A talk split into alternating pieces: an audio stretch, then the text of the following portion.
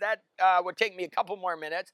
But the thing is, uh, entro español y inglés, voy a tener una muy interesante presentación porque esta noche llego a una conferencia en la media de nada en Baja por un event serendipitous, for a serendipitous event, porque unas semanas pasado, gracias de Kitsia, uh, en la Riviera, a Buena Fortuna Jardín Botánica, Kitsia me ha enviado un mensaje, ¿quieres visitar y hacer una presentación en Baja? Porque era previsto que posiblemente llego aquí en, en, en marzo.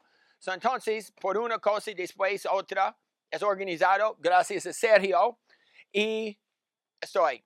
So, lo que quiero introducir al momento es cómo yo llego de estar este tipo de gente, desde cuántos de años he hecho un viaje, eh, viajes en todos lados del mundo buscando las plantas comestibles. No es porque estoy prácticamente loco, es porque yo tengo una pasión, pasión como un niño que por alguna razón nunca me he dejado. So now, ahora tengo 55 años y yo creo más niño hoy que antes. Cada año divento más niño, más curiosidad, más preguntas, más, más preguntas. Porque cada cosa que descubrió, abres una otra puerta y no paras jamás. Por ejemplo, fue ayer en um, Veracruz, uh, porque el viaje para llegar aquí era Veracruz hasta Oaxaca no puedo explicar exactamente por qué mi avión salió de Oaxaca, pero he previsto unas semanas pasadas de estar en Oaxaca y no fue. So, por seis de la mañana salgo de uh, Orizaba verso Tehuacán. Now, muchos de mis amigos digo, dicen que tengo ojos de águila. So, fuimos en el coche, el conductor conduce 50, 60 kilómetros hora, la para y fuera en un barriera una frutita verde uh, colante. Para, para, regresamos. Era una cosa increíble. En la familia de Asclepidaceae, en la familia de Apocynaceae, que son los uh, hierbas de leche, milkweeds en inglés, uh, hay prácticamente miles de especies que son comestibles en todos lados del mundo. Y en México, en el Apocynaceae, hay como oh, 260, 230, 230, 260 especies, muchos de estos que son comestibles. Uno que es muy conocido aquí por unos de los rancheros es una cosa que les llaman tlayote. Es, ¿Cómo se dice eso? No, no, no chayote. Talayote. ¿Y qué es talayote, señor? Ok, también más larga. Hay como cinco o seis especies de matalea en, uh, en el península de Baja y yo creo que todos son comestibles. Hasta ahora busco unos de esos, pero fue en la carretera uh, aquí uh, en noviembre, pasando um, San Antonio y, por el sur. San Antonio por el sur, y llego en un lugar donde eran muchas de yucas, y ahí encontramos estos uh, colgantes, y era tan contento porque uno por uno he hecho mi cuenta para descubrir todos que eran utilizados por los indígenas en el antepasado. Y eso es una gran historia. So, para iniciar, fotos. Le dicen que un foto es un mil palabras, entonces si tenemos 200 33 fotos, tenemos, well, más de 233 mil palabras. So, vamos a ver. Eso aquí es como yo quiero empezar. Porque la humanidad tiene a su corazón la tierra, la madre tierra. Y si pensamos de los humanos que han vivido en esos últimos miles de miles de años, casi todos han sobrevivido. Casi todos. Todos han sobrevivido por la madre tierra. So, ni importa si era miles de años pasado o ahorita, con alguien que vive en un apartamento penthouse en Nueva York, todos de nosotros son absolutamente dependientes sobre la madre tierra por nuestra sustancia, por nuestra sostenibilidad, for our survival sobrevivencia, por nuestra sobrevivencia. So you think about this, And that is so, so important. And yet nobody thinks about this. I mean, so I say think about it, but nobody thinks about this. Nobody thinks that they just, they just go to a store and they buy food. That's how disconnected. So it's it's kind of um, it's kind of a really really sad situation that humanity has got itself into. And so one of my big desires, una de mis más grandes preguntas, cuando estoy en el cama a las dos en la madrugada solo en un hotel en ni importa dónde, es cómo llegamos a este punto. ¿Cómo llegamos a este punto? Well, es una gran historia. Y hay muchas cosas que llegan nosotros hasta aquí, pero una de las cosas que creo que son un parte de nuestra destrucción son el... This is so fucking hard to say in, in Spanish, porque es filosóficamente dura en inglés. Y para explicar esto en español, debes darme una gran gracia al fin, no como dinero, pero una otra cosa. Y voy a decir exactamente lo quiero por esta profunda esfuerzo de explicar puntos filosóficos en español.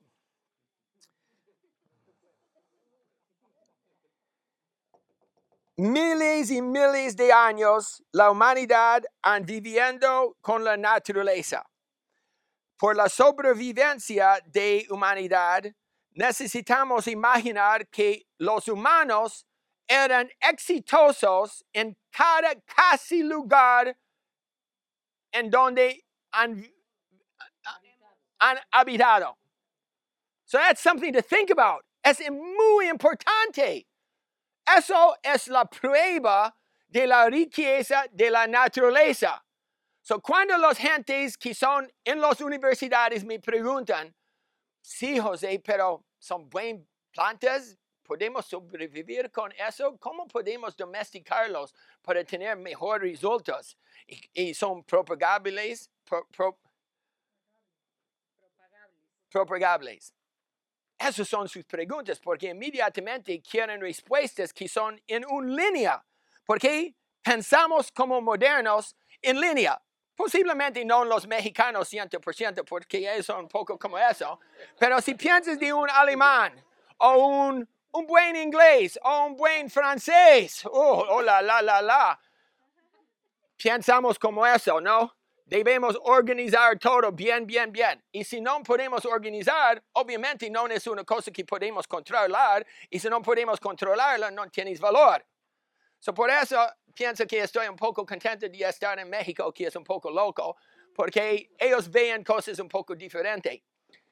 Pero eso es también una plaga de todas las civilizaciones, ni importa si son en África, ni, ni importa si son en Asia, ni importa si son en América del Sur, porque todos quieren seguir los exitosos ejemplos de, de los europeanos porque estos son los mejores, ¿no? Porque han hecho tan resultados económicamente, tecnológicamente y todo eso que necesitan tener las respuestas más importantes en nosotros. Al contrario, yo creo que han perdido su, pro, los europeanos, los americanos han perdido su senso de dirección. Para preguntar las preguntas, ¿son comestibles? tienen buen sabor, podemos domesticarlos, ¿por qué no son ya domesticados? Estas son las pruebas por ellos en sus pequeñas mentes para dar una respuesta que no, no son buenos, no son buenos para domesticar.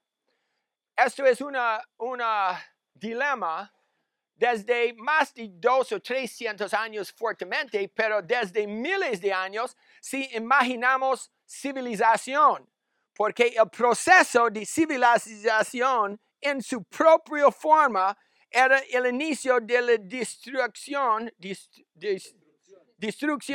de estos conceptos de la naturaleza, porque uno no puede sobrevivir en la misma modo. So this is, eh, eh, who can help me translate some of these more complicated things? Yeah, well, please come here and I'll, I'll, I'll say it in English and then you can translate in Spanish because I'm, I'm not capable right now. Okay, so civilization, by its very necessity, seeks to control and order. Por necesidad la civilización busca controlar y, y mandar. And, and when this happens, natu- naturally, it's been in association with forms of agriculture. Y cuando eso ocurre, eh, suele ser en, aso- en- asociado con formas de agricultura. And the difference between natural man who lived in the wilds La diferencia entre el, el- el humano más silvestre o más natural, and those in civilization la, la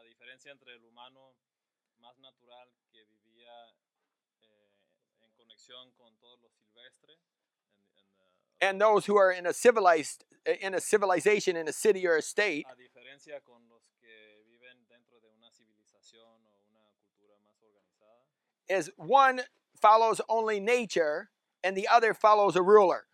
y es, y es que uno sigue solamente ley natural y el otro sigue eh, Un líder. Ok, y la diferencia es muy importante porque en los antiguos, civi- eh, antiguas comunidades humanos eran egalitarian. En eso, when they were egalitarian, when people were all the same, yeah, there was not a leader. And the difference is they were all in touch with nature. que, que esos civiliz- esas culturas que vivían en la naturaleza eran equitativas y todas las personas tenían contacto personal con la naturaleza. Eh, Whereas in a, in a civilized uh, scenario, people are then grouped together and they follow the prescripts of the government. Y al contrario, cuando las- un grupo de personas se organiza en una civilización y siguen las leyes y reglas de un gobierno. So the thing that's important for me to try to explain when people ask me why do we not use all these plants? Entonces, lo que para mí es importante cuando la gente a mí me preguntan, ¿por qué es que no utilizamos todas estas plantas? It's because of kings and rulers who had a preference for one thing or the other and they saw the economic power of growing certain things. Es simplemente por las preferencias de reyes y líderes que tenían una preferencia económica por ciertas, ciertos cultivos. For example, if they could store wheat in ancient Rome, they were able to amass power. Por ejemplo, si podían almacenar trigo en, en eh, Antigua Roma. antigua Roma, podían acumular el poder por su habilidad de almacenar trigo. So that is the reason we went from so many things to so little, so few things. Y por ende fuimos a una, tener una gran variedad de plantas que utilizamos a tener tan pocas. Por ejemplo, en, en esta día moderna tenemos como 12 especies de plantas que son importantes en el modo que anuncian 80 hasta 95% de los carbohidratos de la humanidad. Solamente 12 especies.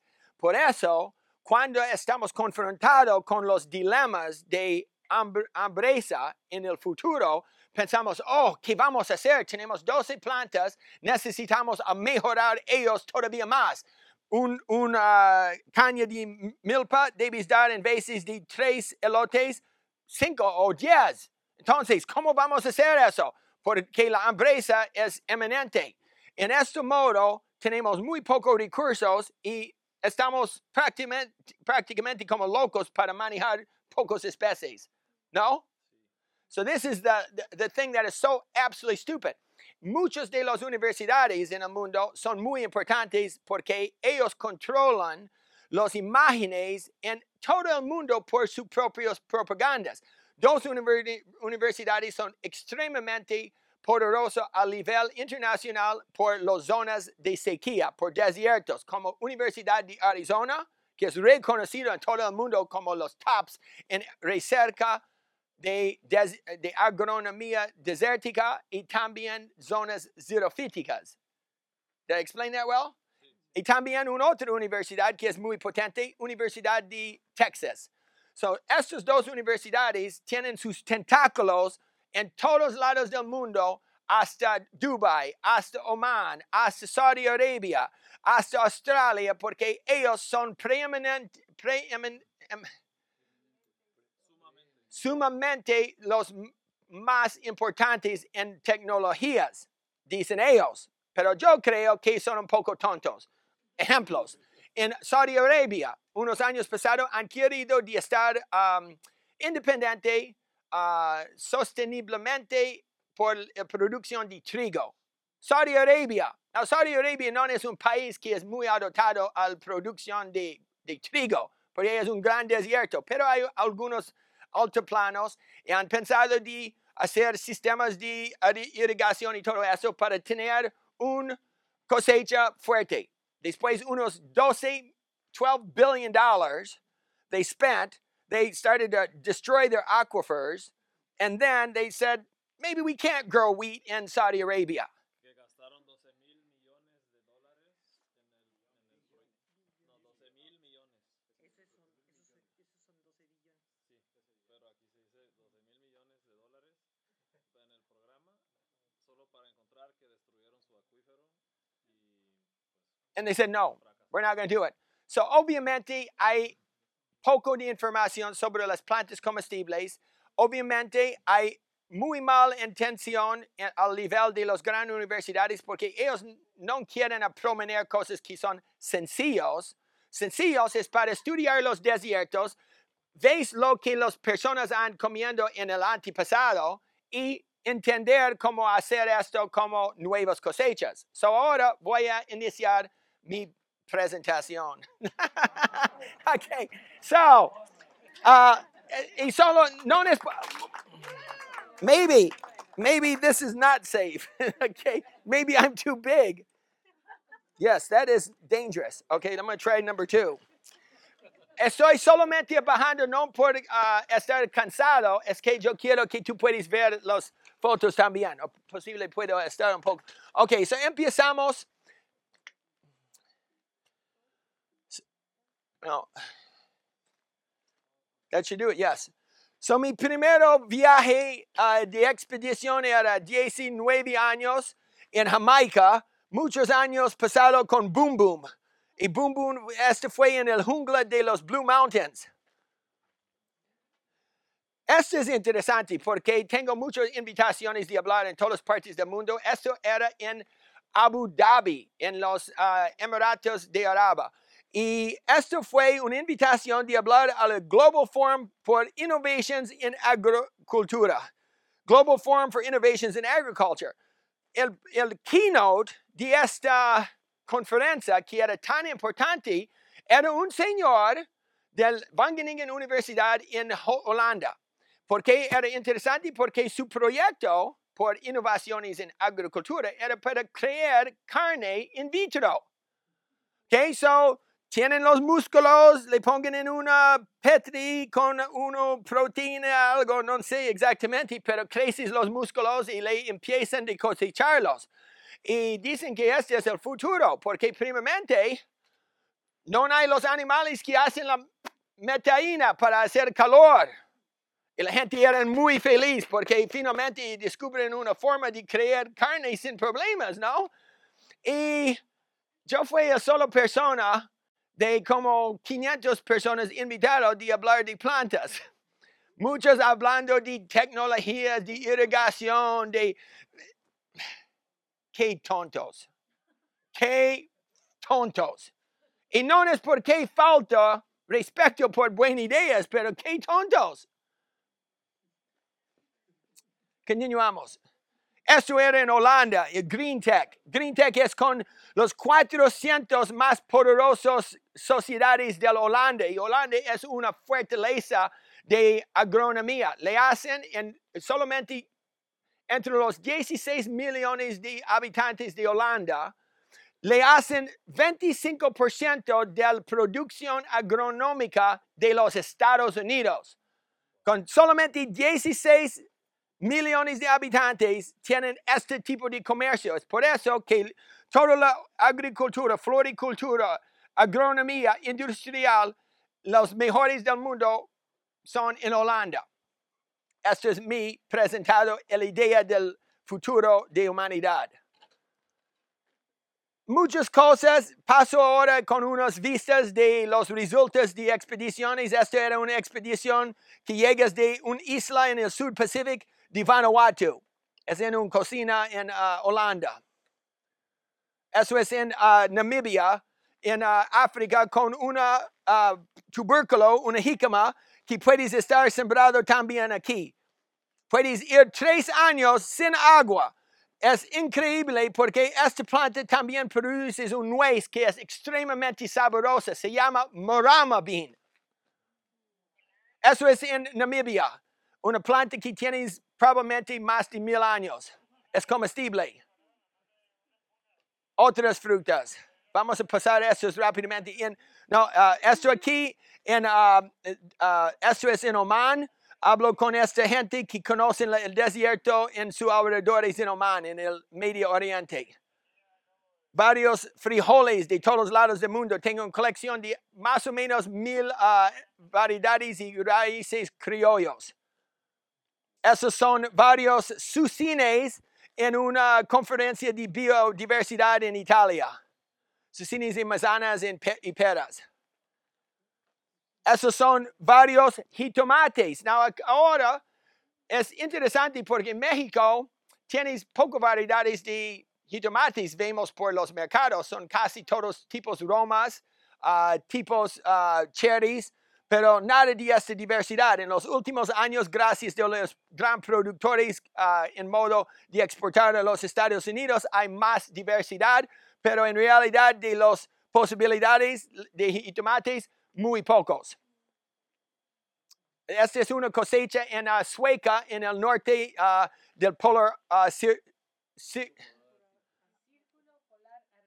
círculo polar ártico. Eso es en Kirguistán, en los bosques, en, lo- en las, en los, am, en los bosques. Sí, esas son ah, las frutas ah, cosechadas en un día. Hay cuatro especies de peras, una especie de manzana con mucha diversidad. Es la más grande bosque de manzanas silvestres en el mundo. Muchas otras frutas, estas son especies de peras aquí, especies de rosas aquí, todos comestibles. Eso es en México. So, ¿Cuántos de estos conoce? Ah, será una de mis gran preguntas. Estas frutas se tr- encuentran en Guanajuato. Era una busca por más de ocho años hasta que lo encuentra la fruta. Eso es aquí. Es una, una pariente de la papaya, muy, ah, muy similar ge- genéticamente a la papaya. Ah, por eso es llamada el perdido fruta de los aztecos.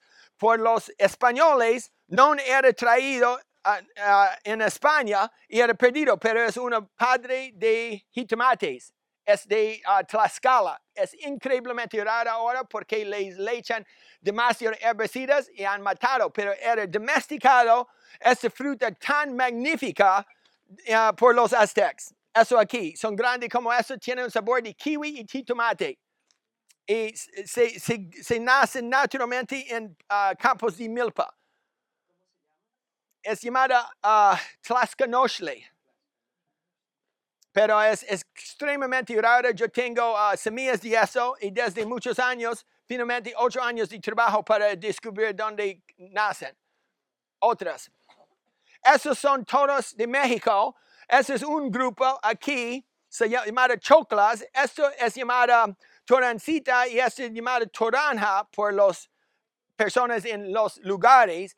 Son todos comestibles, son todos padres muy, muy cerca a la papaya, pero nacen en pequeños guías, medio metro. Son increíbles. Esto aquí se encuentra cerca de um, en, en Sonora y nace una planta más o menos grande como eso. Estas frutas, todos estos aquí duran hasta tres o cuatro meses sin frigorificación y son todos comestibles. Esos son de Oaxaca, varios, varios plantas. Y vamos a pasar porque eso es un borrego. Now, borrego es un uh, gonolobus. Esta es probablemente gonolobus uh. Um, es una de las cosas que encontraron el otro día. Estos eran cosechados por mí en Hidalgo. Esta es probablemente una matalea también comestible. Le, le hacen en horno um, como la eh, tla- tlacayote. Misma tipo de cocina. Eso es en Oaxaca. Eso es en Oaxaca también. Esos son frutos de aquí. ¿Cuántos de estos conoces?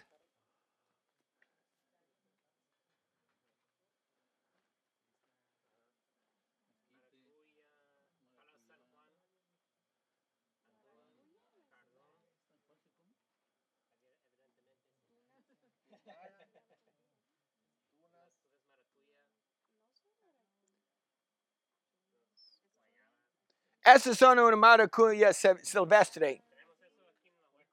Este es, eh, well, depende, hay tres especies, pero este probablemente es Passiflora, pa- Passiflora palmeri. ¿Conoces esto aquí? Okay, so, so, ¿cómo preparas estos? No, no, son completamente comestibles. Son, son muy comestibles. Okay, e- es Forshmeria watsonia. Es, yo conozco solamente los nombres científicos, pero si vamos a hablar. Ok, so, ah, obviamente, todos los ferocactus, todos los biznagas tienen frutas que son comestibles. Ya conoces esto, ¿no? Y también las semillas son extremadamente ricas en aceite. ¿Ok? ¿Cuántos conocen eso? Este es un libro que voy a hacer en ah, Japón. Y eso es uh, plantas comestibles ah, extraños. Eso es en- encontrar en el norte de Baja, en las zonas arenosas, y también en el norte de Sonora, al ah, confine de los Estados Unidos. Se llama comida de arena. Y es una planta parasítica que los, pima- los indígenas Pima y también los seres han cosechado por miles de años. El, el tallo, vamos, eso es una otra, ah, en una revista, otra, eso es el tallo, so es una planta parasítica. So la bola es como esto arriba, es la, el flor, el capo de flor, pequeños flores, los pequeños flores moradas. Pero el tallo es una vampiro. Naces y creces hasta una otra planta y es parasítica. So, entonces, chupa de una otra planta porque no tienes clorofil, pero eso sí puedes comer. Tienes sabor de una zanahoria, pero un olor de ah, pepperoni, la salchicha pepperoni, que es muy extraño, ¿no? Muy extraño, pero este era un- uno de mis grandes sueños de encontrar esos. ¿Más? Ok, esto, ganambuyas, por cierto, hay tres especies en México. Son llamados los mirtilocactus. Lo que muy pocos saben, las flores son comestibles, las penques, esos son comestibles también, si puedes comer los tiernos, y también la fruta, ah, bien ah, fresca y secado. Este es ah, no muy lejos de Loreto. La flor es comestible, la flor y también la fruta. Y eso, en mi opinión, debe estar comercializado porque los grandes chefs van a estar locos por esos. Misma frescas, misma secos. Sí. Ok, so también muy ah, poca gente saben que los yuccas son comestibles, pero casi todos, todos tienen propiedades comestibles, casi todos. Aquí en Baja tú tienes yucca capensis. Ah, hay otra ah, como Hesper yucca whipplei, que es otra especie que es ahora reclasificado, y hay otra yuccas en el norte, pero en esta zona, yucca capensis, tienes frutas que pueden estar cocinados como chayote. ¿Ah, ¿Comiste estos? La fruta de, verde de la yucca. La flor es comestible también, pero la fruta es muy buena cocido como un chayote. Diana en ah, el, el sur de Texas, que es también comestible también cuando es madura, es muy dulce. Eso es una otra especie de yuca ah, eh, que es como una banana en sabor, es muy, muy dulce. Y este es yuca bacata que crece en Arizona, eh, Arizona y Sonora en ah, México. Now, ¿quién sabe eso? Todos deben conocer esto. Pectis paposa. Algunos tienen el nombre hierba de venado, pero hay, hay uno que es más grande, que tengo fotos de eso también, pero esto, como los que quieren condimentos, sabores, especies, esto es increíblemente, ah, es una, una cosa que tiene gran potencial económicamente si le recolectan, le secan y le embalan en una moda limpia. Los antiguos indígenas de toda la península, de Arizona, Sonora, Chihuahua, Coahuila, hasta um, Arizona, California, Han cosechado esto como un insaborizante. Es mejor que con que orégano y todos los otros. Es increíblemente ah, perfumada y es bien con carne, bien con uh, tés. Es, es riquísimo. Hay zonas aquí donde hay hectáreas de esto después de las lluvias, al norte de La Paz. Eso. ¿Conoces eso? Hay varias especies. Esto no es encontrado tan bajo aquí. Este es un otra. Es, el nombre científico es Proboscidea louisianica. Y esto se encuentra en el norte, en Sonora, en Coahuila y también en Arizona. Y si puedes comer esto como okra, como angú. Y nacen en las temporadas de los monsoon. Pero hay una otra especie aquí que es llamada Proboscidea parvifolia, que es también comestible pero la, fruta es más chiquita si encuentras por las carreteras de los, toros aquí cerca del aeropuerto son en todos lados. Si puedes preparar la fruta es comestible, como una verdura cocida. Otra. Esta es más de la pectis. Esa es la hierba, sí, es increíblemente, eh, tienes un soporte magnífica, mejor que todos los uh, condimentos en los supermercados. Now, esto es la otra especie. Este es lo que dicen uh, hierba de venado. Es diferente porque tienes más sabor limón. Estos eran cosechados cerca de Mulahey. Y son muy, muy, muy ricas por té, para ensaborizar carne, ensaladas y todo. Es una de mis hierbas preferidas del mundo. Pero lo que es importante de entender, la razón que no es comercializada hasta ahora es que nadie ha hecho pretenso de sembrarlo. Debes cosechar la planta cuando son secos, antes que las semillas dispersen, y tira esto por el suelo, deja por unos meses en el calor y después empezar a, a rozar como eso y nacen inmediatamente. Porque la semilla tiene un periodo de dor dormancia. Otra fotos de eso. Este cerca de Mulahey, ¿veis cuántos nacen ahí? Increíblemente bonitas. Más de los uh, biznagas, siempre comestibles. Y eso, la, la, lo que vemos. Ah, esta es la pasiflora. So hay tres especies de pasiflora en uh, Baja. Uh, todos son comestibles. Los flores de ellos son muy interesantes, son particularmente diferentes de los pasiflores que existen en uh, el, continente. Well, hay, hay varias especies. Now, no sé si utilizas esto en los tés también, pero varias otras especies como Passiflora ceruleae son utilizados para hacer la té para dormir.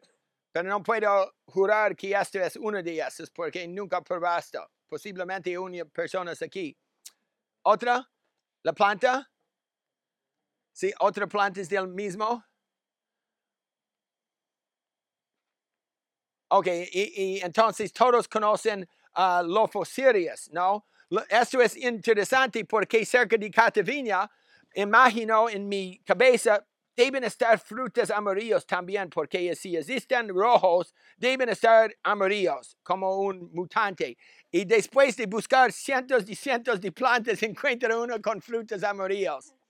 Entonces busco por uno con frutas blancas. ¿Veis? So, normalmente las frutas son rojos, a veces se encuentran naranjadas y muy raramente solo una planta en miles amarillos. Pero con esto uno si puedes producir muchos. ¿Y por qué nadie cosecha estos al nivel comerciante? Solamente unas personas que cosechan por la carretera y venden a los pasajeros. So, hay comercio, pero no hace nada. Now, eso aquí, hay tres especies de plantas en Baja. Uh, actualmente hay muchas especies que yo creo, escucha bien, yo creo que son tan importantes que van a cambiar el mundo.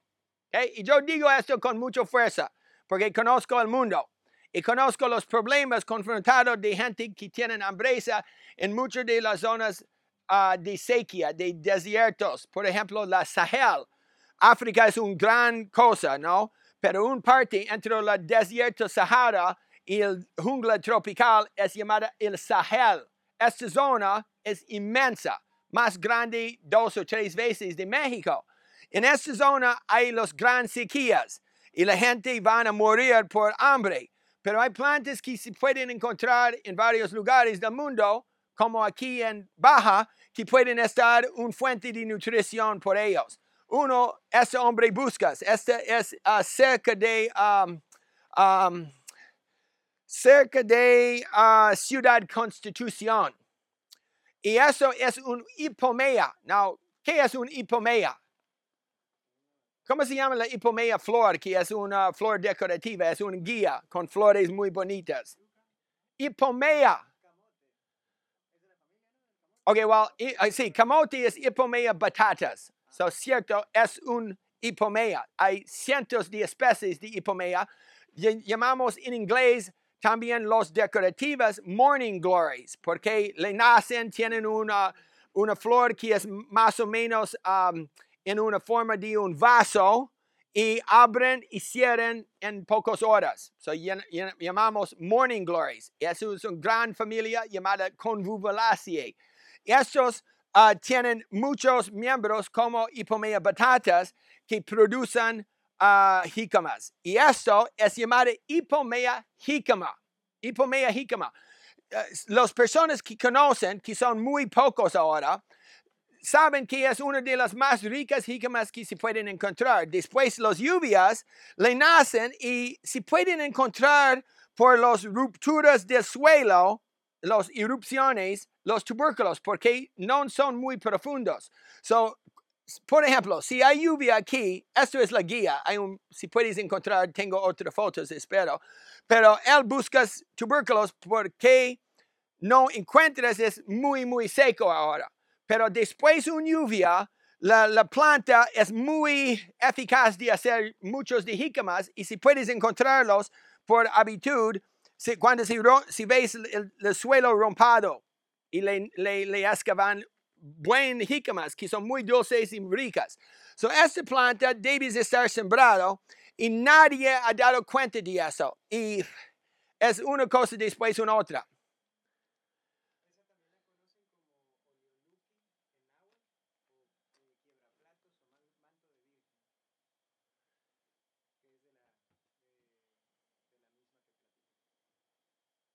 Uh, no es que no quiero aceptar su explicación, pero en náhuatl, ¿qué significa náhuatl aquí uh, en, en península? Uh, en, en, hay otras especies en Oaxaca que tienen propiedades similares, pero Hipomea jicama solo crece en esta zona, aquí. So, entonces, mi pregunta es, ¿por qué los náhuatl tienen un nombre por un planta que no existe en su terreno. No, no, la, la, flor es rosada. Es muy diferente. Pero lo que dices usted, que no, eso, uh, en, en positivos, a veces las fotos no son buen orden. Este planta aquí me llamo, llamo Salvador Mundi. ¿Ok? Lo digo Salvador Mundi. ¿Por qué llamo esta planta? Porque es tan importante. Y creces aquí, no muy lejos de aquí por ocho años, más de ocho años, nueve años, busco dónde es esa planta. Nunca puedo encontrar, nunca eh, pregunto a cientos de personas y nadie me, me no, no conozco. Y, y, aquí en Baja, o preguntaba a cientos de personas, finalmente lo encuentro. Vamos. Esos son los tubérculos. Eso es en la, en la temporada de gran sequía. Eso es la planta. ¿Por qué es tan importante? Porque es un mal mujer. Esta picas como nada puedes imaginar. ¿Conoces Caribe? Que okay, Caribe picas. Esta picas dos veces más. Es terrible como planta, es, es violente. ¿Por qué me gusta? Porque en muchas partes del mundo, el más grande problema contra la agronomía son los cabras, cam camelos, animales que comen todo. Ellos no van a atacar esta planta. So, si puedes sembrar sin un cerco, sin nada, y nacen, después la gente puede cortarlos, ponerlos aparte y cosechar hasta 10 kilos de tubérculos de una planta. Eso es increíble. So voy al fin de esto de dejar unos nombres de libros que pueden estar también muy importantes por usted para estudiar más sobre este asunto. Es llamada Snidosculus palmeri. Y como veis, no es una planta muy... si busca por eso, tú puedes caminar y no ve nada porque las hojas son chiquitas y todo, pero baja es una sorpresa.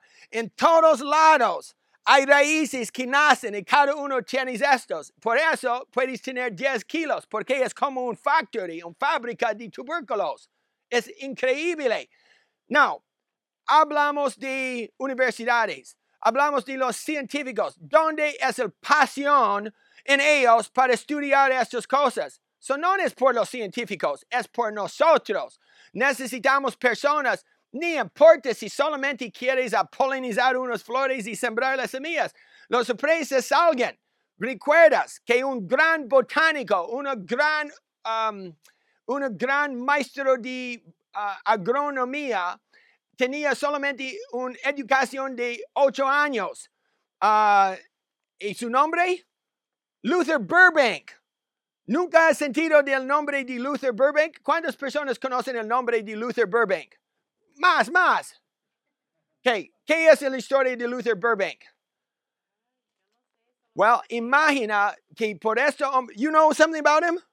Luther Burbank? En Petaluma, pero ¿cuánto un plant breeder? Él fue con educación, no era un científico. Él tenía un sentimiento por las plantas. Un gran científico de la edad llamado Nikolai Vavilov. Nikolai Vavilov era un gran científico de Rusia. Ha venido por la gran... Let's see, I need some help. Who can help me translate again? So, because Luther Burbank had such an incredible reputation around the world as this genius plant man,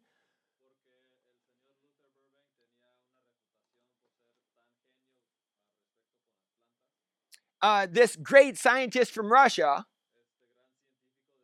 Nikolai Vavilov, made a trip to the United States to California to visit him. And he thought he was going to find this incredible scientist who had studied in universities and knew everything.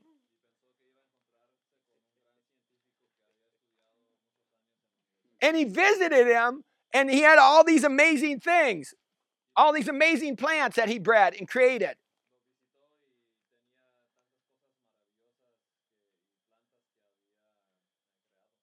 But Luther Burbank spoke a language of loving plants.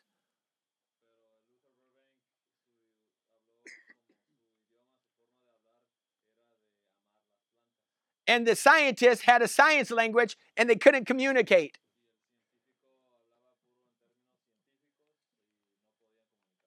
El científico, he left thinking this guy is so strange. Pero hasta este día, Luther Burbank es reconocido de ha producido más de 800 variedades de plantas y Nikolai Vavilov probablemente nada. So, esta es la prueba. So, en todas partes del mundo encuentro las personas que digo son los freaks. ¿Quién puedes ayudarme a traducir los freaks? Los raros. Y muchos de estos raros tienen poco dinero, viven en palapas, pero tienen una cabeza lleno de ideas. Y tienen mucho, mucha inspiración. Y ellos, si damos un poco de reconocimiento, pueden cambiar el mundo. Por ejemplo, si alguien, un raro, diventa un aficionado de esta planta, su doctor, y él empieza de polinizarlos y sembrar las semillas y después tiene 50 plantas y un día encuentras que este tiene ah, jícamas más bola o más fuerte. Eso es la innovación que podemos hacer con la naturaleza, pero no necesitamos de estar científicos para hacerlo, porque no hay nada de estudio sobre eso ahora, ni pasión, nadie, es olvidado. Pero yo digo, es Salvador Mundi. Próxima. Otras fotos.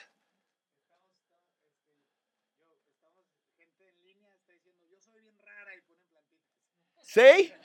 Ok, well, les vámonos. Yo quiero hablar contigo entonces. Ok, so eso es ah, por unos de las personas que son de los Estados Unidos. Yo tengo mis críticos y dicen que aquí siempre que soy el, um, ah, ¿qué es su nombre? Um, oh.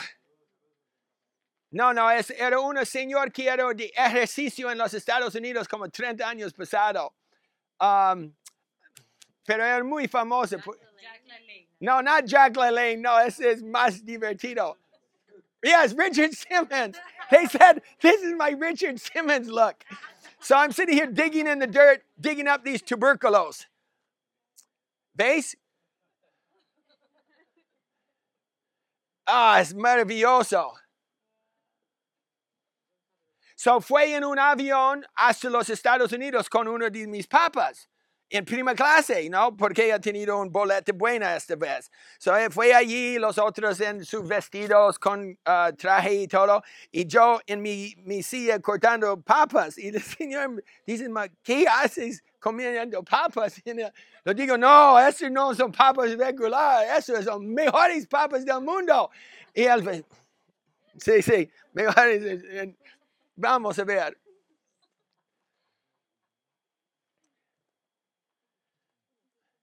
Sí, continúas.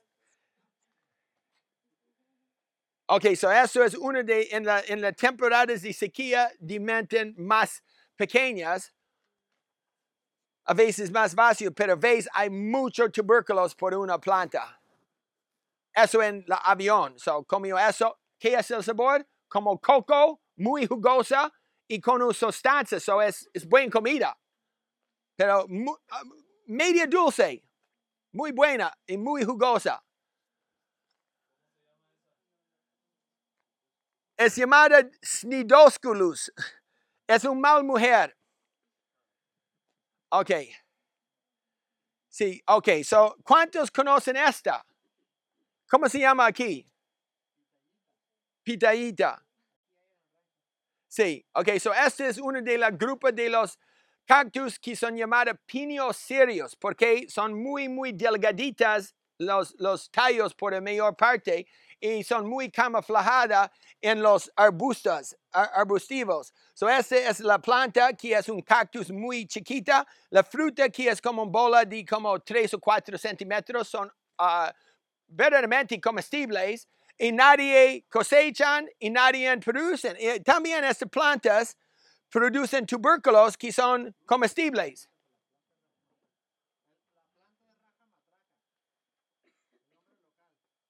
¿Sí?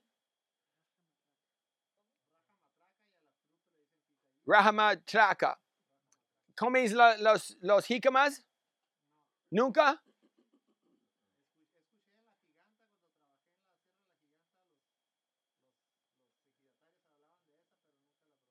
Ok, well, vamos a ver. Sí, sí, sí. Esos son las jícamas. Son un poquito amargos, pero son, son verdaderamente comestibles y pueden estar cocinados y con un buen ah, ensaborizar son muy comestibles. Y nacen muchos de esos y nadie das cuenta. Eso es la zona. Sí. Eso es una otra especie en Arizona que es comestible.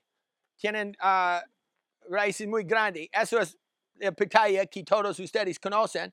El punto es que los frutos del futuro del desierto, entre ellos son muchos de los cactus que deben estar un programa de ah, regeneración agronomía. Sí, ¿cuántos conocen eso? Saya. ¿Tú conoces la saya? ¿Cuántos conocen saya? Explica un poco de lo que conoces de saya, por favor. ¿Qué parte comes?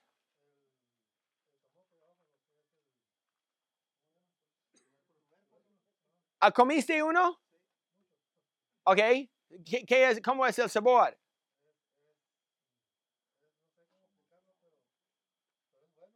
Como zanahoria, un poquito amarito, le, le cocen muchas veces con leche uh, para quitar el amargo un poco, o le ensaborizan con hierbas y con carne. Eh. Sí, Sí, eso es verdad. So, todos quieren quitar un poco de amargo, pero como digo yo, un poco de amargo es bueno por nosotros.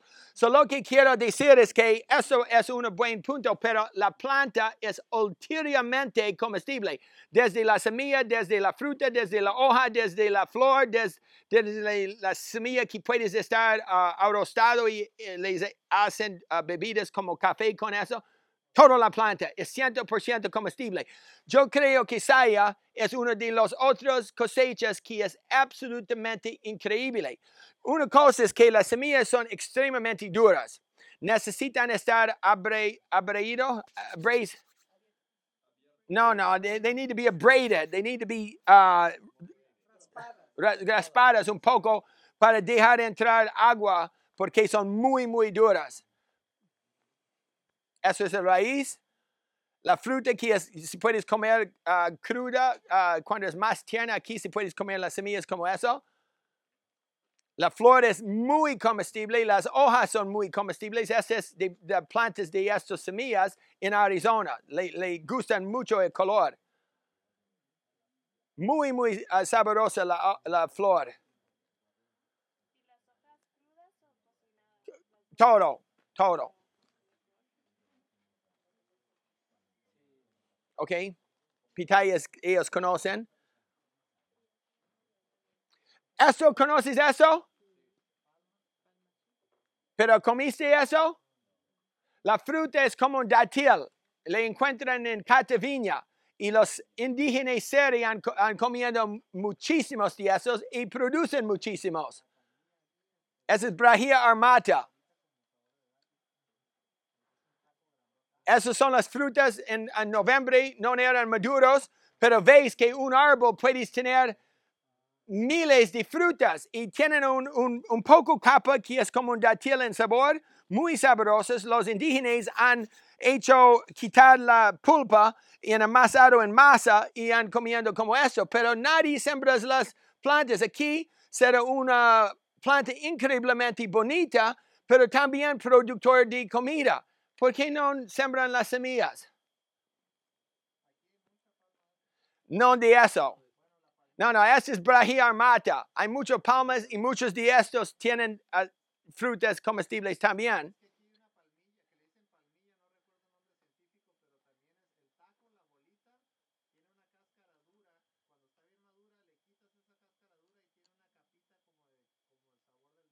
Sí, sí. Sí. Los dos, sí. También molido. So, Brahia armata deben sembrar aquí. Hay Brahia edulis. Es probablemente lo que hablas usted porque hay plantas aquí como eso. ¿Más? ¿Veis cuántas frutas un árbol?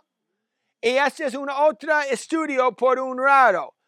Sembra estos, estudia para cruzar y ver y busca frutas con más carne. Es como si vas a, a tener variedades. Es posible. También en la naturaleza, si buscas bien, si encuentras una fruta con más masa. Esos, ¿conoces esos? Hay, tres especies de ficus que son uh, reconocidos por mí aquí, que comió muchísimos y, estoy enamorado con las frutas. Ficus palmeri, Ficus brandigi y Ficus petiolaris. Eh, esos tres producen miles de frutas. En toda mi experiencia nunca he visto una persona recolectando aparte de mí. Well, ustedes, ¿qué? ¿Qué? Son raros. Pero por la carretera nadie toca la fruta. Le pasan y hay, hay, hay montones de eso bajo los árboles. Y nadie. So, cuando buscan novedades. Yo tengo, por ejemplo, una lista de los grandes chefs en uh, Ciudad México que buscan todos estos productos, pero no son disponibles porque quieren incorporarlos en sus menús. ¿Por qué son interesantes los chefs? Well, por un pequeño comercio, sí, pero cuando los grandes chefs utilizan un producto, hay mucho de noticias y le escriban y le hacen fotos y más y más gente quieren seguir los grandes chefs. So, entonces es una forma de buena propaganda para promover las plantas silvestres. Pasa por eso. So, Tú conoces dónde es este lugar porque es la misma carretera ah, por... um, sí.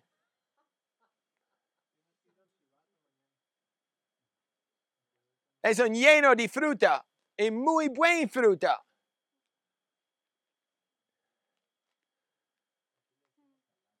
José el ratón. Ok, eso. ¿Cuántas personas están comiendo eso? Meremia orea. ¿Le llamo yuca eso? La flor. Tú conoces la flor, es en todos lados. Es un guía, ram picante. Shh. Ok, se llama yuca. ¿Jamás comiste eso? ¿Por qué les llama yuca? No, ¿por qué les llama yuca? Piensa, es olvidado, pero ¿por qué les llama yuca? Porque produce yucas, tubérculos, jícamas, que son muy buenas a comer, pero nadie conoce eso. Es una de las más comunes plantas comestibles en sus alrededores y nadie come, come estos. ¿Nunca comiste eso?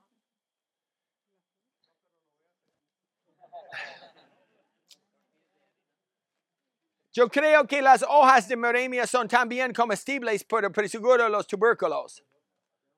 Es para cultivarlos. So, si puedes uh, fácilmente recolectar las semillas, hace un buen circo, sembra las plantas con un poco de uh, support y después, cuando es flojo, van a hacer tubérculos mucho más fácilmente y si puedes cosecharlos. Eso ya dura desde años. Próxima, ¿conoces esto? ¿Qué es esto? Es en todos lados.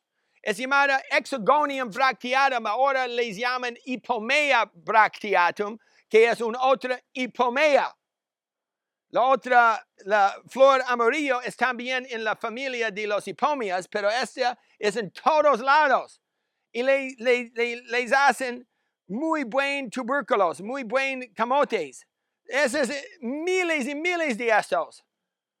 Hexagonium uh, bracteatum o Hipomea bracteatum. Bracteatum por los bracts que son aquí. La flor salga de un bract, bracteatum. Eso es la flor de Hipomea jicama, de, que produce los buenos jicamas. Eso es mi solo ejemplo del año pasado en agosto porque era muy caliente sin uh, aguas. Eso es un tubérculo, era grande como eso. Solo que encontró. ¿Más? Sí, triunfo. Caribe. Now, ¿por qué no sembras Caribe? Sí, pero eso es una buena respuesta por nada. La buena respuesta es que esta semilla es de un fuente económicamente increíble. Si fue un propietario de, de terrenos aquí, voy a, mandar a mi gente de buscar semillas de Caribe, los sembro, nacen en cinco días con aguas. ¿La semilla?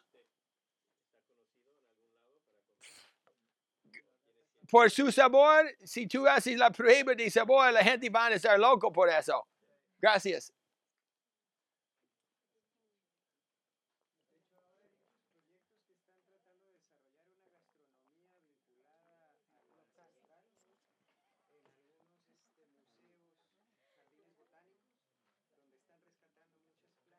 Yo sé eso, pero necesitamos los raros de amarlos. Porque hay proyectos, sí, los proyectos, el problema con proyectos, en la mayor parte de los proyectos, no tienen el puente de distribuir la interesa. Por comercio podemos distribuir la interesa, porque cuando un vecino entiende que tú ganas dinero por Caribe, ellos van a sembrar Caribe también. Y hablo de economía no porque pienso que este es la mejor razón, Pero yo sé que necesitamos comprar botas, pañuelos por niños y cosas de vida. So, entonces hablo de economía ahora porque cuando la gente imagina que pueden vivir por su pasión, es mucho más interesante. Por ejemplo, eh, haz, haz este, o hay algún ejemplo, una historia de éxito de algún tipo de cosecha comercial de estos tipos de especies nativas y tienes algún tipo como de los costos, porque obviamente la cosecha de, cos- de esto es mucho más costoso que una cosecha n- normal, ¿no? Sí, pero depende de lo que hablamos de normal. Por un nuez de este valor, uh, probablemente ah, si, si pensamos juntos, un kilo de la nuez de Caribe, yo imagino fácilmente 200, 300 pesos, ¿no? So, eso no es un pequeño precio. Cuando tú hablas de otras cosas, este es un lujo. Pero uno de los ah, gran ah, usos por esto, en mi opinión, es para molarlos en un tipo de mole o un tipo de ah, mantequilla de nuez. Esto, ves por almendra en Whole Foods en los Estados Unidos ahora, por 8 onzas, que es, well, como un 250 gramos, pagamos como entre 11 y 22 dólares. So, eso es entre 200 y 450 pesos por ah, 250 gramos de esos. So, si haces un mantequilla de esos, oh my goodness. Es, es mismo más de por cierto, más de almendra. Es muy oleoso.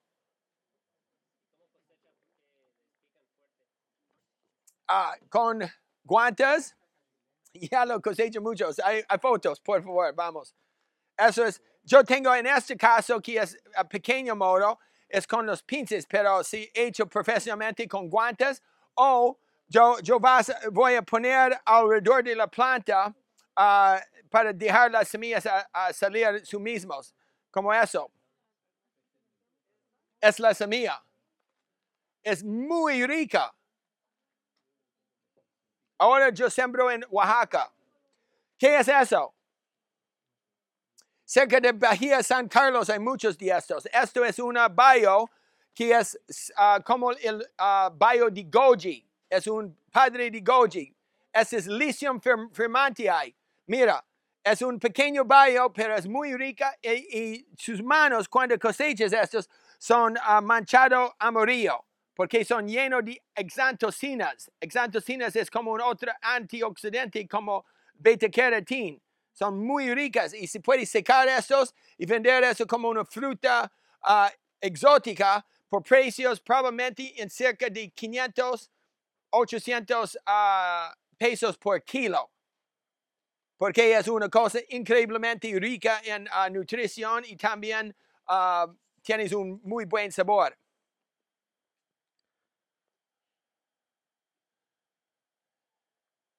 Eso es una otra especie que, que crece en el desierto de Sonora. Es llamada Lycium berlandieri. Es también muy, muy sabrosa. Es un directo padre de goji berry. Y les llaman en inglés wolfberries. ¿Ok? Uh, you may have Lycium berlandieri, but I think you probably have Lycium uh, fremontii. It- it's just a species difference, but yeah, very similar. There's a few species here. Más? Eso es la pitaya agrio, Sinoceres. Um,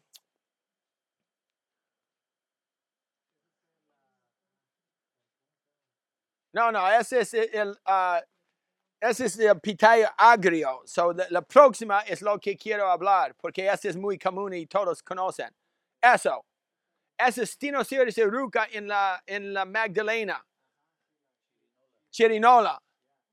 Y esos tienen muy, muy gran valor como una fruta, pero la gente no hace nada. Las vacas comen. Más. Eso es ah, 15 años pasado con mi niño. Tres meses pasado. Es una fruta i- increíblemente deliciosa y nadie hace nada con eso. Jugos secos, frutos secos, todo es posible con esta planta. Y en veces de sembrar más, le destruyen. Con una fruta se puede sembrar un hectare de plantas y le nacen inmediatamente en cuatro días la semilla.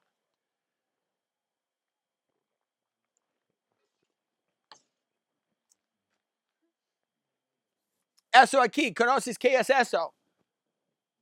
Cuando se rompe la frutita, es negra como un marmelada de chocolate. No, no. Es una pequeña fruta. Es, es- el nombre científico es randia. Es como un ah, huevo, se rompe y dentro es como mermelada de chocolate. Eso es la fruta. Hay varias especies.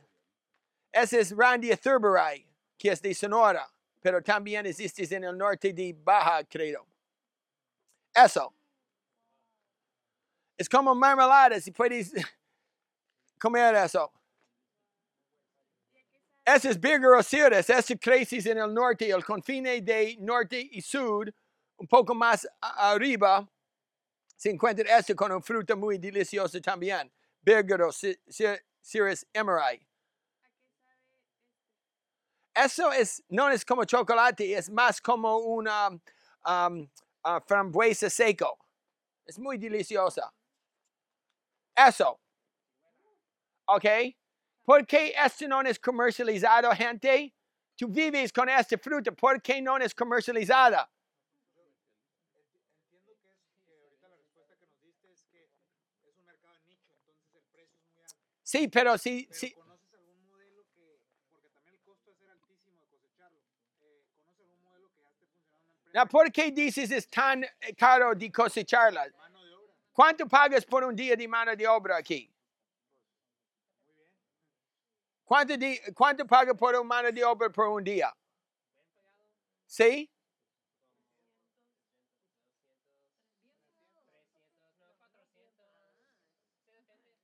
Ok, 400 por día, ¿no?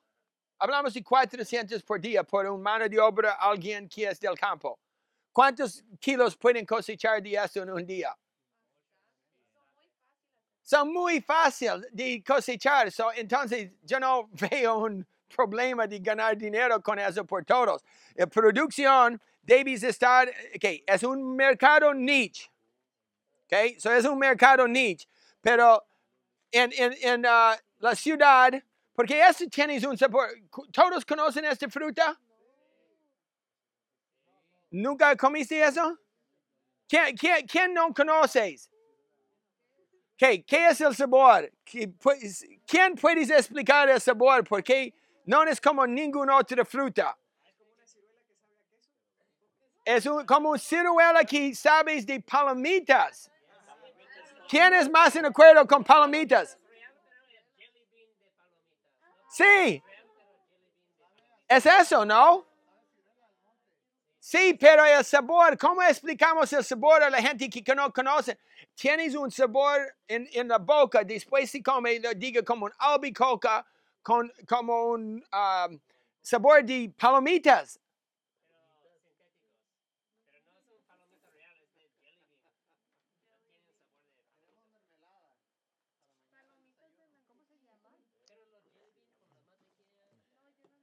No.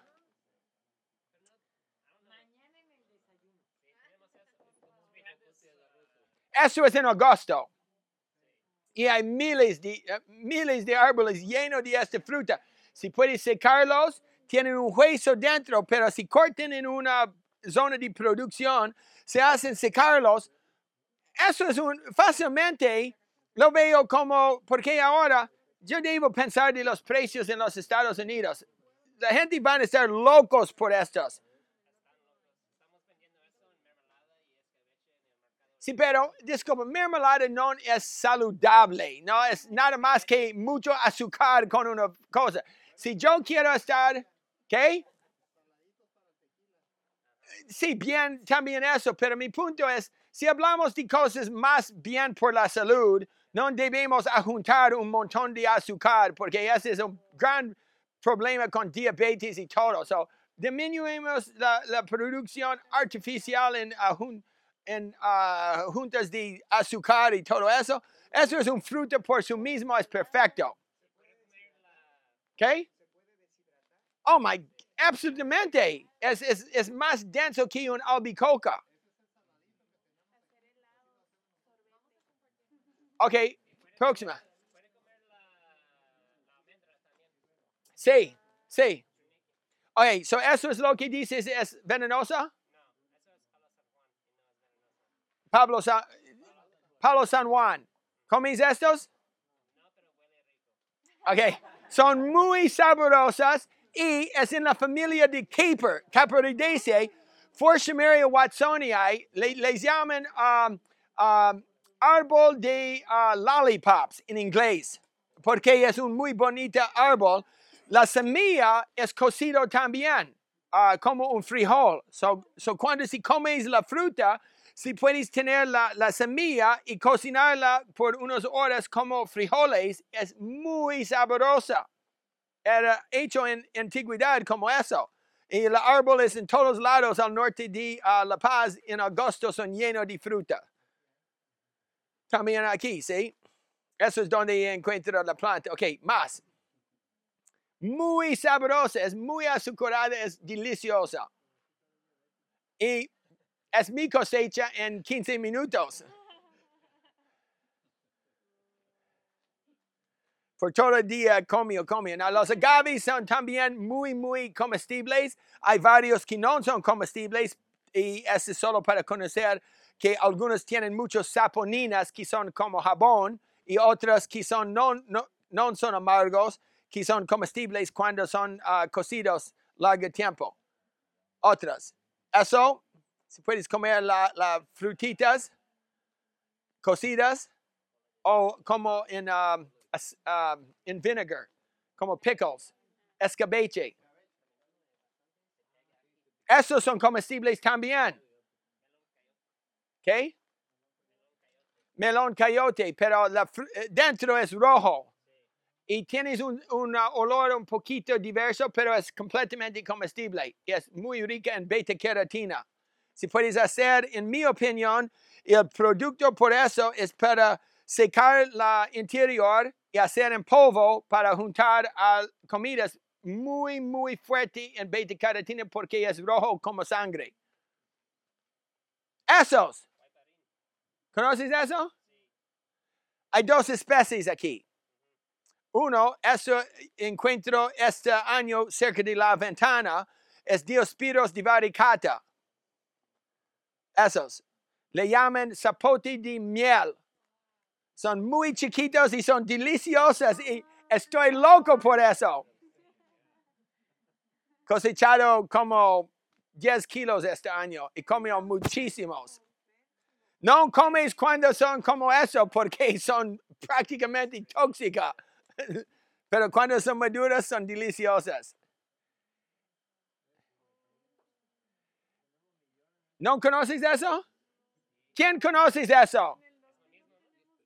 ¿Dos personas? ¿Cuántas personas conocen eso? No. Eso es un pequeño zapote, un arbustiva. Es un pequeño arbustiva. Y en ah, noviembre hay, arbustos llenos. Hay arbustos males, males, machos y hembras. Y solo los hembras hacen fruta. Los, los machos solo polinizan.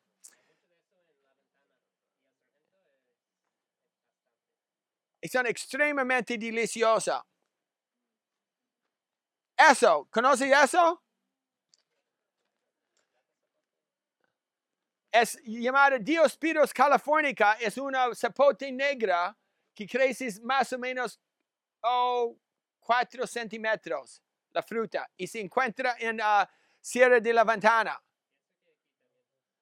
Es, es, es una zona un poco más ah, fresca, pero es un árbol y la fruta es verde cuando es inmaduro y diventa es como un ah, zapote negra y es increíblemente deliciosa en noviembre. ¿Veis? Ese es un lujo. Ah, ¿Veis? So, eso es la pequeña Diospyros divaricata con su hoja y la hoja de ah, Diospyros californica.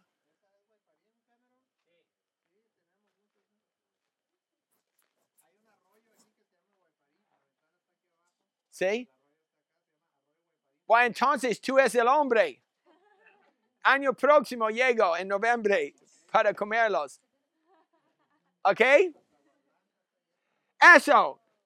Jamás, ok, so hay miles de frutas, de, ah, hay, como 800 especies de cactus que producen frutitas chiquitas. Esos son increíblemente importantes porque son decorativas, tienen una, ácido dulce, ácido dulce a sabor y son muy decorativas. So, si puedes ah, hacer con garnish en ensaladas. Esos eran recolectados cerca de Pi- ah, Pichilín. Pichilingue, sí. Es mamilaria armilata, sembran como pequeños chiles, pero son muy bonitas y increíblemente saborosas. Y pueden estar también secados. ¿Veis? En una ensalada. So, ¿cómo le manejas? Si, si recolectas y si haces una cooperativa para cosechar estos productos finos, entonces si manda por los Estados Unidos o manda por ah, DF y le paguen muchísimos porque los granjas van a ponerlas en comida, en ensaladas decorativas y con una historia. Cada uno una historia. So, la razón es que si fue aquí, yo puedo ser muy rico. Absolutamente. Para solo hacer eso. Es para dar dimensión con Anthony. Antio, Anthony es, ah, trabajas conmigo. Irish trabajas conmigo. Ah, Irish es el director de Nimitz Ilnamiki, que en náhuatl significa recuerdos del corazón. Nimitz Ilnamiki. So, si busca ilnamiki.com, lo que hacemos ahora es una organización para promover las plantas silvestres comestibles de México en un modo de rescatarlos y también utilizarlos y apreciarlos. La talayote. ¿Y cómo se preparas talayotes? ¿Cómo se cocinas, preparas? Asados. Tienes. ¿Y qué es el sabor?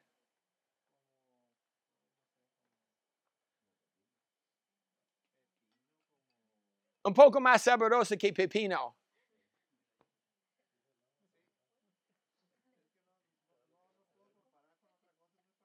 Es como un poco nuez con pepino. Ya. Y esto puedes estar una cosecha increíblemente fácil a crear, hacer una, una barda o una rieta y sembrar las plantas y ya tienes eso. ¿Conoces dónde hay uno chino? Pero ahora, no, no, normalmente no, pero hay, hay la posibilidad de unos que, que son siempre esto me interesa muchísimo. So, el chino es más gordito con puntos. Ya, yo quiero encontrar eso. Si puedes me ayudar. Este es uno en mi lista. Tengo una foto, pero es como 10 años pasado, lo saco en el norte. Sí, en octubre, pero si hay unos ahora, es por suerte. Ok. Chino. Esa es Matilea, Matilea cordifolia, cordifolia porque la hoja es como un corazón, cordifolia. Folia, hoja de corazón. Es bonito, ¿no? Artísticamente. Eso, ¿cómo se llama eso? Pequeña frutita que comes. Es una especie de celtis, es muy chiquito, como 8 centímetros, y se come la fruta y hay un hueso dentro. Sí, mi culpa es no conozco los nombres vulgar y pff, es celtis. Eso es la hoja. ¿Es eso? Otra. ¿Ok? Esos. Guamuchil, pero ese guamuchil es un poco impresionante, ¿no? Muy grueso. ¿Sabes dónde encuentro esto? Es para decir que ah, lo que queremos decir, hay muchas formas en la naturaleza. So, unos son delgaditos, poco carne. Eso lo encuentro en Tepic, en ah, Colima, y son gruesos, son grandes, ¿no? Yo quiero sembrar estos aquí. Eso es la yuca ah, capensis, la fruta, si puedes cocinar como chayote, es muy sabrosa. Eso es Matalea chlorocantha, si comes esto como la tlacayote, otra especie, lo descubrió esto ayer en Tehuacán, en ah, Puebla.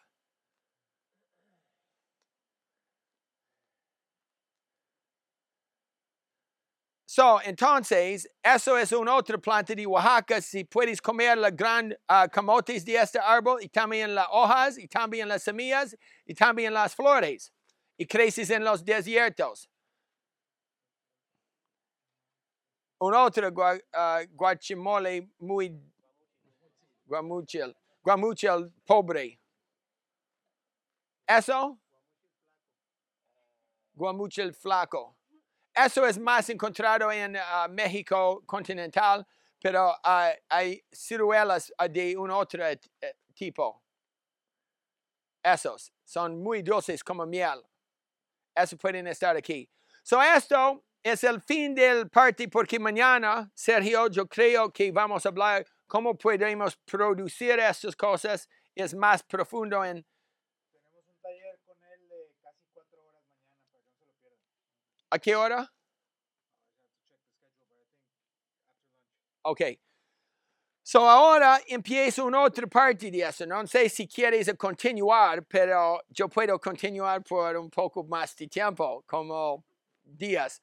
Ah, es que el mundo es muy lleno de sorpresas y la segunda parte no son de baja, pero son plantas que pueden estar sembradas aquí para dar frutas en estos climas. So empezamos con mi ah, coñato Jason siempre un parte de nuestra logística en los viajes en todos lados del mundo. Fuimos ahora en esta, en esta foto en la Amazonia, en Perú. Eso, ah, yo tengo una gran pasión por plantas comestibles del desierto. So, fue con un ah, equipo de película en el desierto de Atacama. Y la gente me dice, oh, no, si puedes encontrar cosas a comer aquí, lo digo, oh, mira, hay muchas cosas ayer. Dice, "Ma, ¿qué cosas? Solo sigo hasta aquí. Y esta, esta planta es llamada tequiliana. Tequiliana tiene raíces que tienen sabor de naranjada. En el desierto de Atacama, que es, una, como veis, una de las más secos zonas del mundo. Sí, eso es un pequeño planta llamada um, ah, ah, ah, Hoffman Segia Doeli y tienes pequeños papas que tienen sabor de coco en el desierto de Atacama. Eso, mira, mira los tubérculos. So, en toda mi vida he comido como 10 mil especies de plantas. ¿Nunca te has envenenado? No, una vez en, en uh, Sonora. Por un culpa mío. Comió un maguey, una hoja de un maguey y me quema mi boca. Pero era el, el mal maguey, porque hay uno que se llama agave haiboli y se puede comer la hoja cruda. Si puedes comer la hoja cruda, porque los conejos comen. Eso es un otro desierto en Atacama. Si ves cuánto es seco ahí, unos años no hay ni un gota de lluvia, solo uh, vapor. Eso es en Morecos. Fue allí buscando esta planta aquí. Esto es venenosa, pero busco esta planta porque esta planta escondes en esto porque los cabros comen todos los otros plantas como esto, aparte de los que son dentro de esta planta. por protección, porque las cabras no pueden entrar como un hombre con sus dedos. Esto es una de la familia de las plantas lechosas y es muy sabrosa y fue en Moreco solo para buscar eso. Podemos sembrar estos aquí porque es la misma clima. Es llamada Caroluma burchardii, muy sabrosa. Eso es en Oaxaca. Es un tubérculo de este árbol aquí. Se puede sembrar eso aquí en ah, el sur de Baja. ¿Ok? Es ceiba parvifolia, es, es ceiba esquifolia, v- ah, variedad parvifolia, que tiene estos grandes cuernos. Es una especie de Oaxaca, pero es un ceiba, pero diferente de otras ceibas. Ceiba esquifolia. No, no, no. Si puedes cosechar y porque hay, hay cientos de, de esos. Son recepta, receptáculos de agua. Eso es ya fibrosa, pero otras más chiquitas son muy buenas a comer.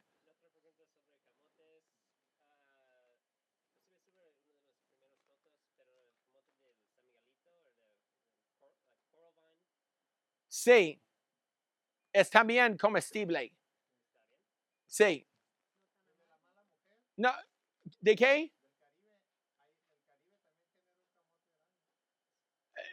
No, es más, es más larga. No es eh,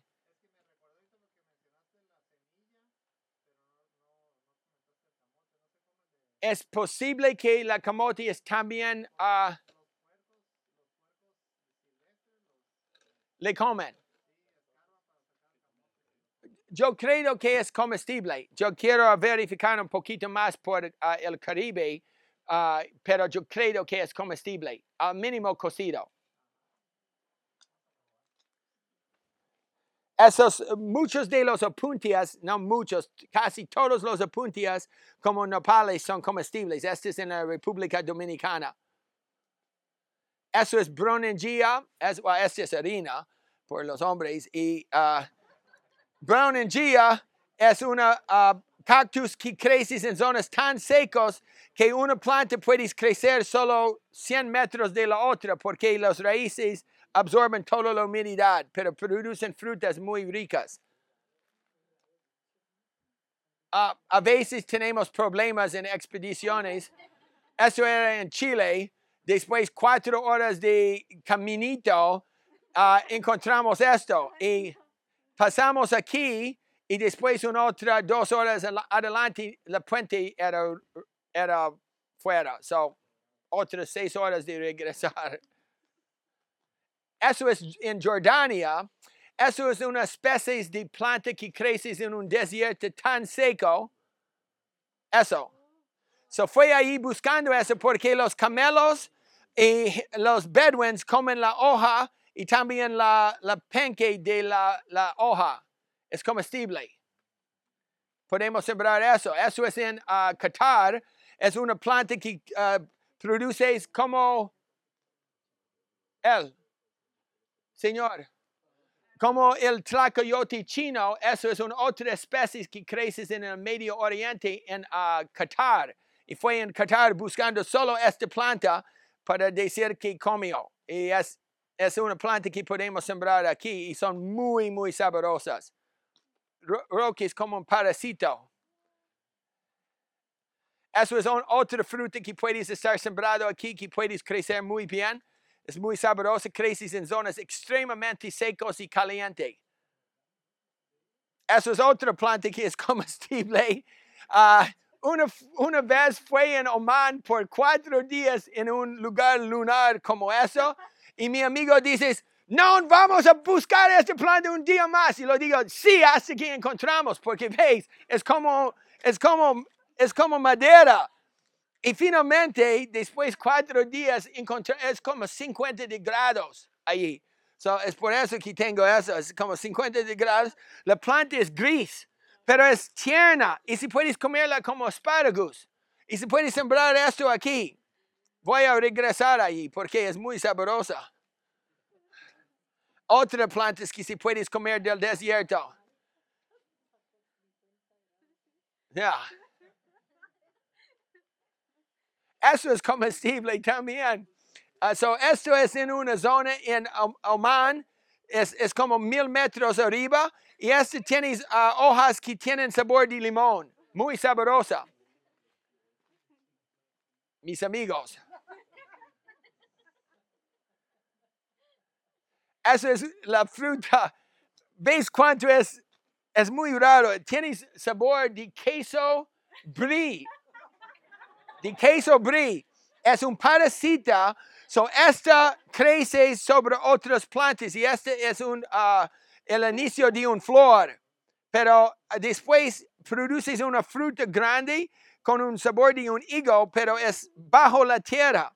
Y este es un ya seco, so debo regresar en agosto para buscarla. Eso es en Jordania, una raíz que es muy comestible. Puedes estar un muy buen cosecha, debo buscar semillas de eso. Eso es la raíz, la prueba que es comestible. Siempre debo comerla, ¿no? Para hacer prueba. Eso es la fruta ah, en um, foto de la otra planta. En Oman en- eh, o en Qatar. Eso es una fruta que puedes crecer sobre los um, mezquites. es- creces en la tierra, es parasito, pero tiene sabor, es grande, tiene sabor de piña. Es increíble. Un fruta tienes perfume que puedes llenar toda esta área.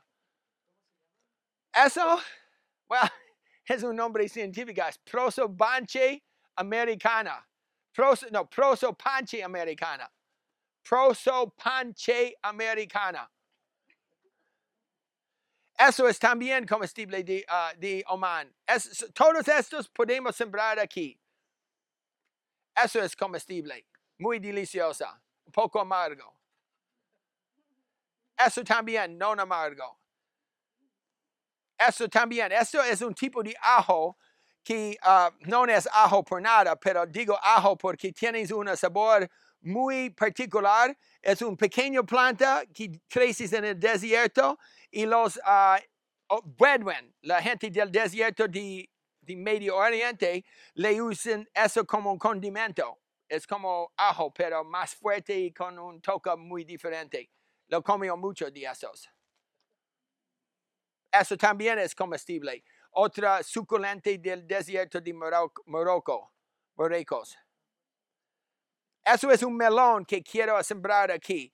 Es una de la familia, familia de Cucurbitaceae, sin hojas, pero crece un melón grande como eso con espinas, que dentro es como un papaya, pero lleno. Tienes carne de una papaya. Es en Namibia. 20 años esperando de ir ahí para buscar esos. Qué, qué fortuna. Eso, eso es un milagro, ¿ok? Eso es en Madagascar. So, ¿Cómo conozco eso?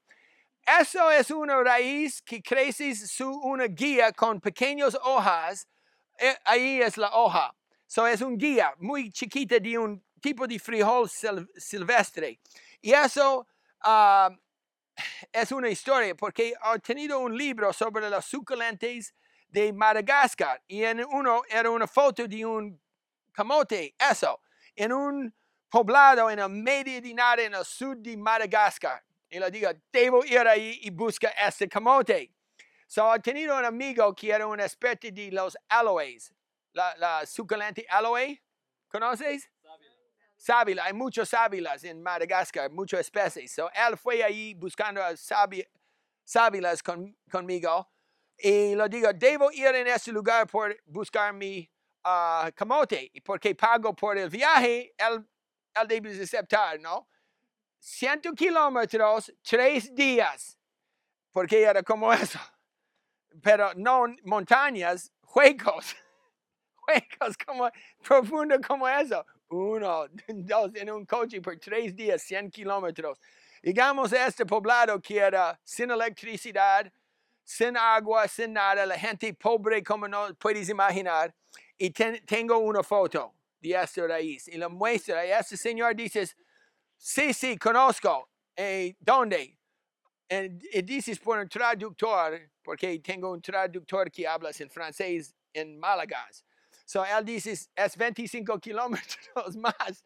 Le digo, es otro día. So, fuimos por ahí, pero era mejor el camino. So, llegamos y este hombre tiene un palo. Empiezas de hacer como eso, escuchando. E- Y, finalmente dices, sí, hay un camote aquí. Excavas y, por cierto, encuentras un camote. Es por eso que este tienes una, es un gran camote muy sabrosa, pero he traído uno a la- una chef en Holanda y ella me dice, qué milagro, porque cuando lo junto un sabor, se absorbe, y, pero es siempre, um, it's crispy, it's very crispy all the time, crocante, pero eh, absorbes la sabor que se aplicas. So, yo quiero sembrar eso en, en Baja, porque es un milagro de una planta, completamente desconocido. Es llamado Doli, uh, Dolicos fangsi, que es en el idioma malagas. Dolicos fangsi. Esa es, esa es mi hija y mi pequeña exploradora que ya fue en uh, Oman conmigo el año pasado, Caterina. Nieta, sí. Más de esas plantas. So, en, en realidad, mira, hay muchas cosas de hablar. Espero con estas fotos se encuentre un nuevo mundo, porque el mundo es, yo tengo dos, 275 mil fotos de plantas comestibles de todos lados del mundo. Uh, desiertos, junglas, ártica, todos lados. Pasemos por eso. uh, No sé cuántas más fotos hay, pero no sé cuántos son uh, cansados la gente por verlos. Que que que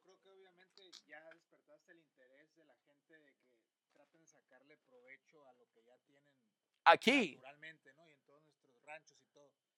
Obviamente no puedes ir a todos nuestros ranchos, enseñarnos qué tenemos personalmente, pero ¿qué nos recomiendas como propietarios de, de- de propiedades para nosotros, algunos recursos para nosotros saber bien qué tenemos? sí, sí. Eh, okay, continuamos. Sí, let's go through the picture, sí, poco a poco, porque hay muchas fotos. Yo puedo hablar por horas. So, continúas hasta que tenemos los libros al fin aquí. Creo que estamos casi al. Yeah, es, es el Grand Canyon.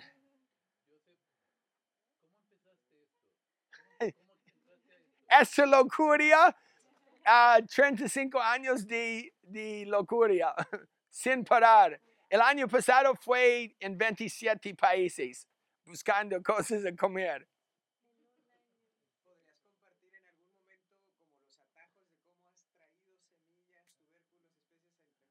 Ah, pues sí, eso es una, es, es una cosa de decir, pero que sabes, una semilla de esa es muy pequeña. So, ah, sí. No, pero hay, hay, para decir, una de las cosas más extrañas que eh, tenemos con invención de civilización es que no podemos mover semillas.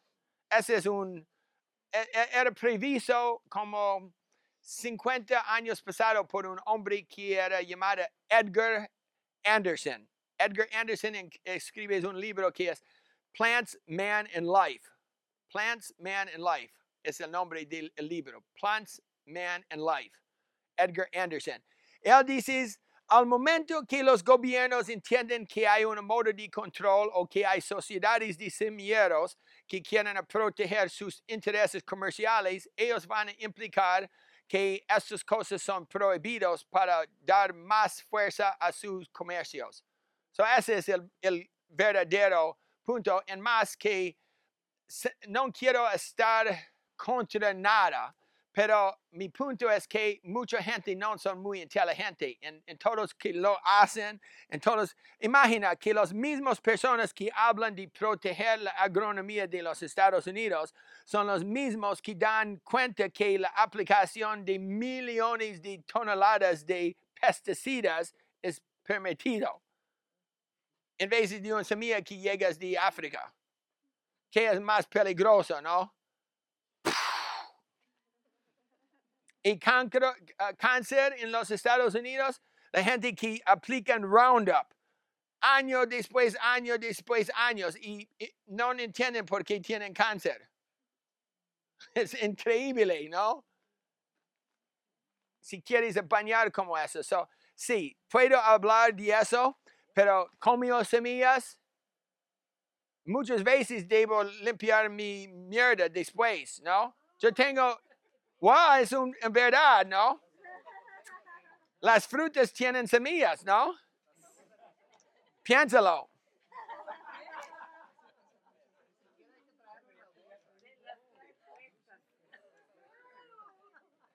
Ok, otra cosas.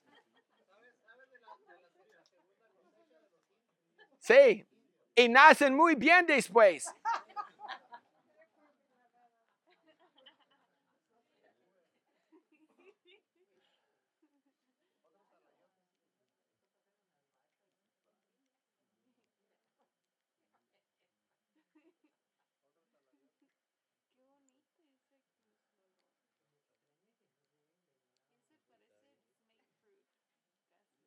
Uh, it is like a snake fruit. It actually is a, um, it's a memordica. Oh, cocinia, cocinia, the, uh, the one, the red one you saw. Eso es en Chile. Eso es Eulychnia ácida. Tienes un sabor de limón, pero es, es grande y puedes estar increíblemente feliz aquí en Baja. Como una planta. Ok, so estos son unos libros porque es siempre muy importante de, de dar uh, reflexión de libros. Against Civilization uh, por John Zerzan. John Zerzan. Y es un buen libro, es en inglés, por los que no leen inglés. Disculpa, pero uh, es muy interesante porque hay conceptos de cómo hemos perdido mucho por civilización. No, por cierto, no vamos a regresar a la selva, pero es para cambiar unos de nuestros penseros para vivir mejor con la naturaleza. Muchos quieren preguntarme si mi objetivo es para salvar el mundo en modo de la naturaleza. No, yo quiero salvar humanidad. Soy muy egoísta por nosotros. Es que los humanos necesitan dar cuenta que deben vivir más a la naturaleza en vez de estar tan destacada como somos ahora. Próxima, Against His Story, es un poco uh, rebelista, pero su punto es muy bien uh, argumentada contra las grandes organizaciones y conceptos que tenemos en nuestras cabezas que prevenirnos de pensar más naturalmente.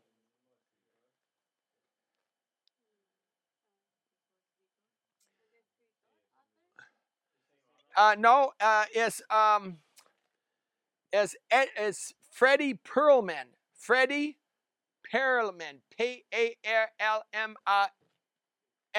Freddie Perlman. Marshall Salins. Este es muy interesante. Stone Age Economics. Marshall Salins. Es un clásico. Es para explicar porque por muchos años en nuestra civilización pensamos que los salvajes viven pobre, viven uh, al, casi al punto de uh, la hambreza siempre. En realidad, las personas que han vivido naturalmente con la naturaleza tienen una mejor forma de vida en muchas maneras que nosotros. Tienen todas sus necesidades, mucha nutrición. Eso es un libro que ustedes necesitan comprar. Food Plants of the Sonoran Desert, Wendy Hodgson. Ella no entiende las plantas personalmente, pero ha hecho un muy buen estudio de las literaturas sobre especies. Las fotos son todas blanco y negro, parte de la cobertura. ¿Cómo se llama la cobertura? Cubierta. Portada, sí, la portada. Parte de la portada, las fotos son en blanco y negra. Ella uh, hace referencia a muchas uh, fuentes de información Uh, so es interesante, pero si puedes encontrar muchas de las cosas en este libro. Es un muy buen libro. Lo que espero es que el libro que voy a hacer sobre Baja será más profundo con experiencia personal. Ok, so Mayo Ethnobotany es también un libro muy bueno. David Yetman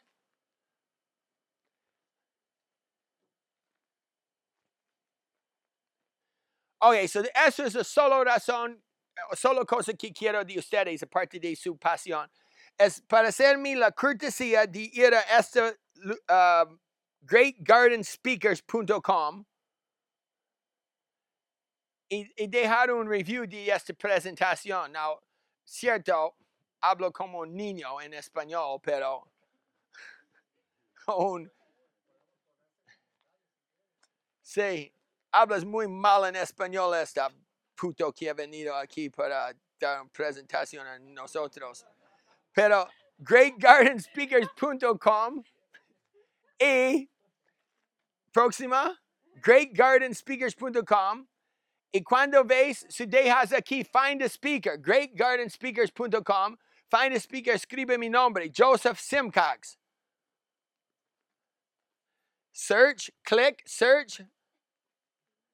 Oh, Botanical Explorer. Y, oh, see. So you find this, you go rate this speaker. Dar una estrellas a este speaker. Menos uno. Menos dos. Terrible. Horrible. No sé. Pero me gusta mucho de tener algo de baja. So, si tengo 25 30 o 70, tan mejor.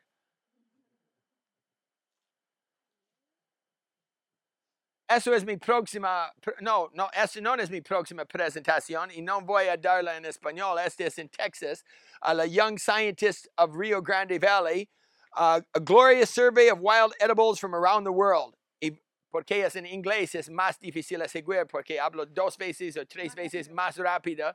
Sí, uno después un otro, después un otro, ¿no? Y uh, después de esto voy en Los Ángeles para dar unas presentaciones en Los Ángeles. So, mañana, Sergio, Sergio, tenemos este taller y voy a hablar de cosas más prácticas. Vamos a hablar cómo sembrar semillas, hacer cortas, uh, muchas cosas para propagar. Y yo creo que lo que quiero hacer es regresar aquí con tiempo y trabajar con toda la gente para sembrar y hacer cosas.